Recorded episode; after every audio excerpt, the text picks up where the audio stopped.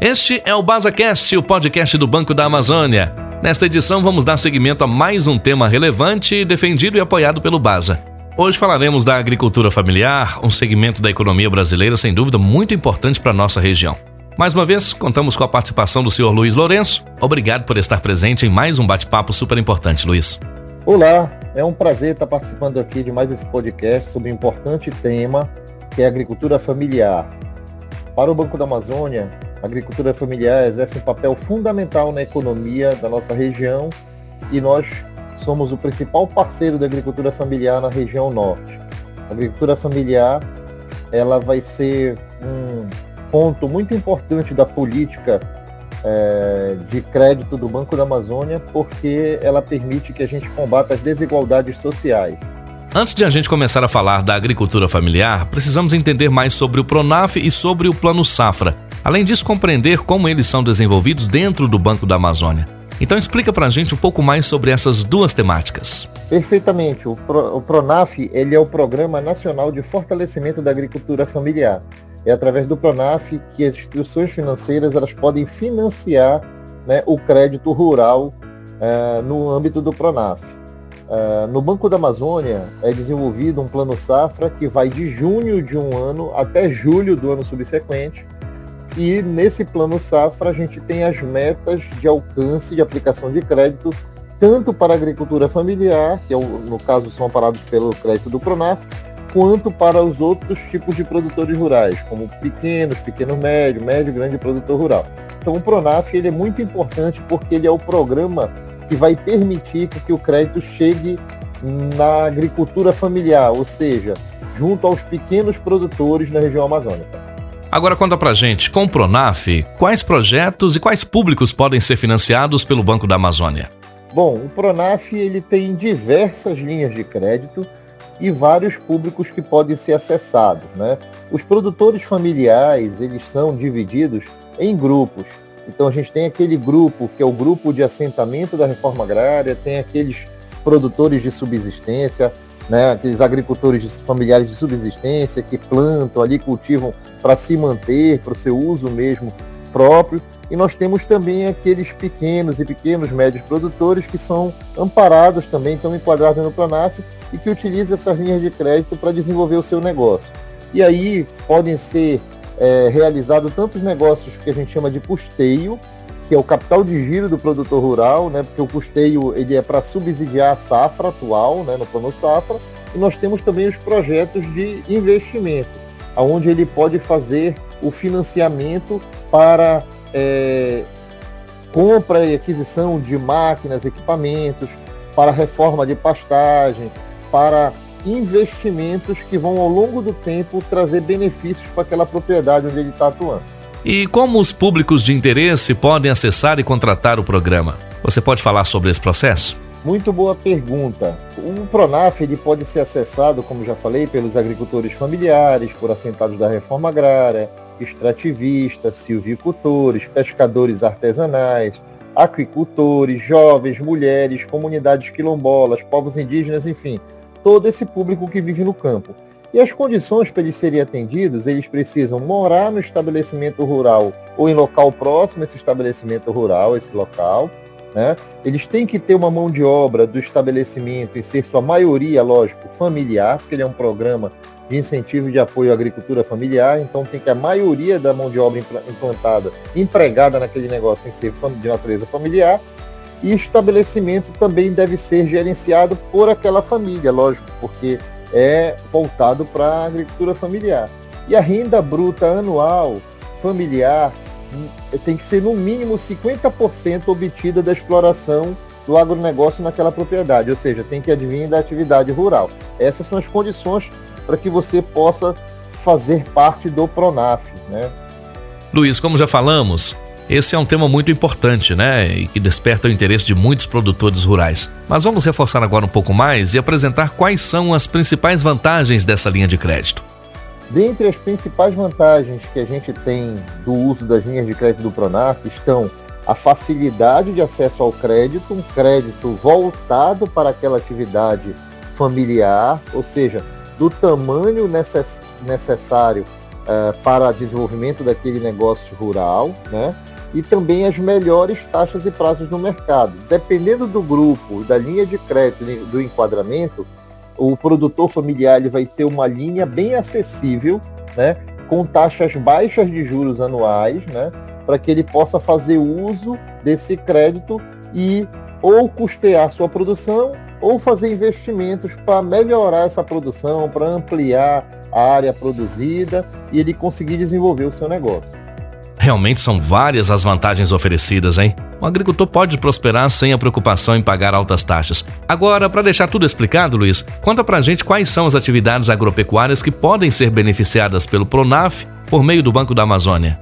Bom, o Banco da Amazônia, ele pode, é, de acordo com, com a linha de crédito que vai ser aplicada, ele pode beneficiar todo tipo de atividade rural. Então, na Amazônia, a gente tem muitas atividades que são importantes, como, por exemplo, a pesca artesanal, né? a agricultura de um modo geral, como, por exemplo, o plantio da mandioca, plantio do açaí, é, o extrativismo da castanha, o extrativismo madeireiro, né?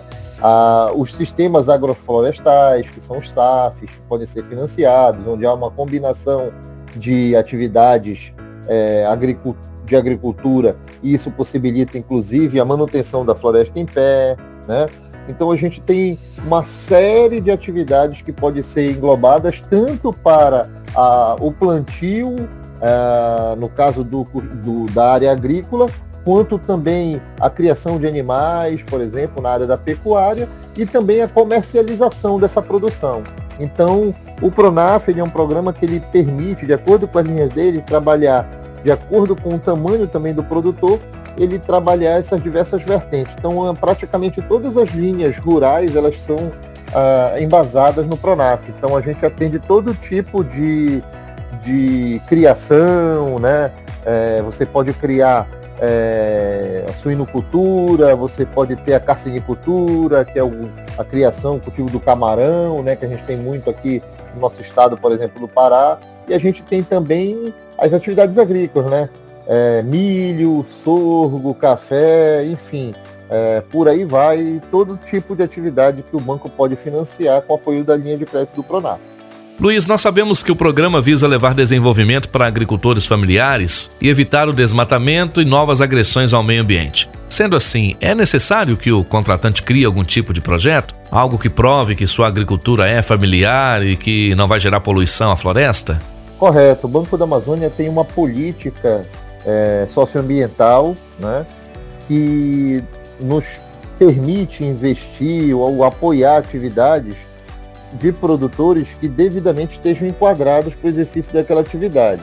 Então, o Banco da Amazônia ele vai fazer um levantamento através de, uma, de um aplicativo chamado APT Terras, né? Que, que o produtor ele faz esse projeto socioambiental, essa análise socioambiental, e o aplicativo ele já enxerga ali se existe alguma impossibilidade do agricultor acessar aquela linha de crédito, se existe é, digamos, algum desmatamento não autorizado ou excessivo naquela unidade. Então é feito toda uma análise para garantir as salvaguardas do melhor crédito ambientalmente falando, ou seja, investir em áreas onde não há trabalho escravo, onde não há degradação ambiental, aonde a gente consegue garantir que o crédito vai ser bem empregado de acordo com todas as salvaguardas da política socioambiental do Banco da Amazônia. Explica pra gente mais sobre essa proposta, como os clientes devem apresentá-las ou enviá-las. Essa é uma excelente pergunta. O cliente, ele é representado no banco por, pela assistência técnica, então ele deve ter, é, na forma do, do, regulamento do Pronaf, na regulamentação atual, ele tem que ter um, uma assistência técnica. Essa assistência técnica, ela pode ser pública é, que são, por exemplo, representados pela Emater, Rural Teams e outros agentes públicos que tenham essa autorização para fazer esses projetos, e também iniciativa privada, ou seja, o Banco da Amazônia, em todas as suas agências, tem uma lista de assistências técnicas cadastradas que podem ser utilizadas por esses produtores a qualquer tempo para fazer os seus projetos. A grande maioria do Pronaf é trabalhado ainda pelas assistências técnicas é, estaduais, né, que são assistências técnicas públicas. E aí eles vão fazer a visita na propriedade, eles fazem o projeto, se for projeto de investimento, é, aí ele vai fazer o projeto de investimento para ser analisado pelo banco. Se for, um custeio, ele vai fazer uma proposta de custeio para ser é, avaliada pelo banco. E esse processo, ele, ele, nesse processo, ele atua como, como uma procuração do cliente para fazer face junto ao banco e apresentar os projetos para que esse projeto seja analisado e o crédito seja avaliado e, caso aprovado, seja contratado. Vamos falar agora de um assunto que eu acredito que é de interesse de todo mundo que está nos ouvindo. Após aprovado o crédito, quais são as taxas de juros, formas e, e tempo de pagamento? Bom, uh, as, as condições do acesso ao Pronaf varia muito do tamanho do produtor, que ele pode ser classificado em vários grupos, né? De acordo com esse tamanho, ele vai ter determinadas condições, taxas de juro e prazos diferenciados e também varia de acordo com a linha de crédito do Pronaf e com a natureza do crédito. Por exemplo, as linhas de custeio elas vão até 24 meses e as taxas de juros médias vão de 0,5% até 6%. No investimento, é, o prazo vai até 10 anos, maioria das linhas até 10 anos, com até 3 anos de carência, sendo que nós temos linhas que permitem financiamento até 20 anos, para você ter uma ideia, né? com uma carência maior aí, com 8, 10 anos de carência, né? Depende muito da característica da produção, né? E aí você tem essa taxa aí variando de 0,5% a 6% ao ano. Então é uma taxa bastante é, favorecida, né? Para quem toma o crédito rural familiar e uma, e uma taxa assim que é a menor taxa do mercado e com as melhores condições de pagamento. Ótimos esclarecimentos. Acredito que apresentamos boas notícias para os agricultores familiares que desejam melhorar seus negócios. Estamos chegando ao fim dessa edição, mas eu quero pedir para você, Luiz, que nos dê um panorama da atuação do Banco da Amazônia nos últimos anos, referente à agricultura familiar. Eu agradeço muito a oportunidade de ter participado desse podcast, lembrando que o Pronaf ele é uma das principais linhas trabalhadas pelo Banco da Amazônia. A agricultura familiar ela tem uma grande importância na nossa região, nós já aplicamos aí no Plano Safra 21-22, só no Pronaf, mais de 350 milhões de reais e no ano de 2022 já alcançamos mais de 550 milhões aplicados só na agricultura familiar. Isso é um recorde do Banco da Amazônia. São mais de 15 mil produtores atendidos é, no ano de 2022, sendo que só no Base Digital são mais de, mil, mais de 8 mil produtores atendidos com 150 milhões em crédito de custeio, por exemplo, atendido. Né? E a gente deixa aqui o Banco da Amazônia de portas abertas para todos os produtores, onde quer que ele esteja na região amazônica, para acessar essas linhas de crédito do Pronaf, procurar uma agência do banco e acessar essas linhas de crédito. Pode ser procurando a agência do banco, pode ser no nosso site www.bancoamazonia.com.br, nos nossos canais nas mídias sociais, no YouTube, é, no nosso canal do Twitter, nas nossas plataformas sociais e também através dos nossos aplicativos. Nas, nas lojas né, de apps, você pode baixar o nosso aplicativo do FNO, fazer simulações e conhecer mais as linhas de crédito do Banco da Amazônia. Agradecemos você pela audiência e até o próximo BazaCast, o podcast do Banco da Amazônia.